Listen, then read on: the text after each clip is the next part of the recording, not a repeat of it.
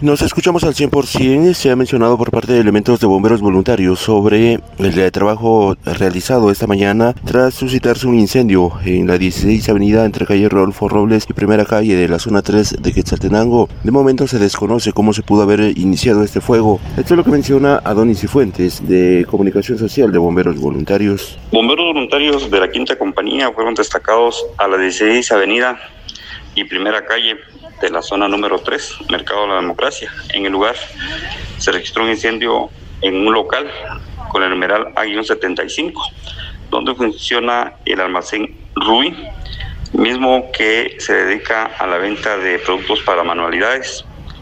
Eh, según el propietario don Carlos Gómez, eh, no tiene un aproximado de las pérdidas eh, de producto y de las estructuras del inmueble.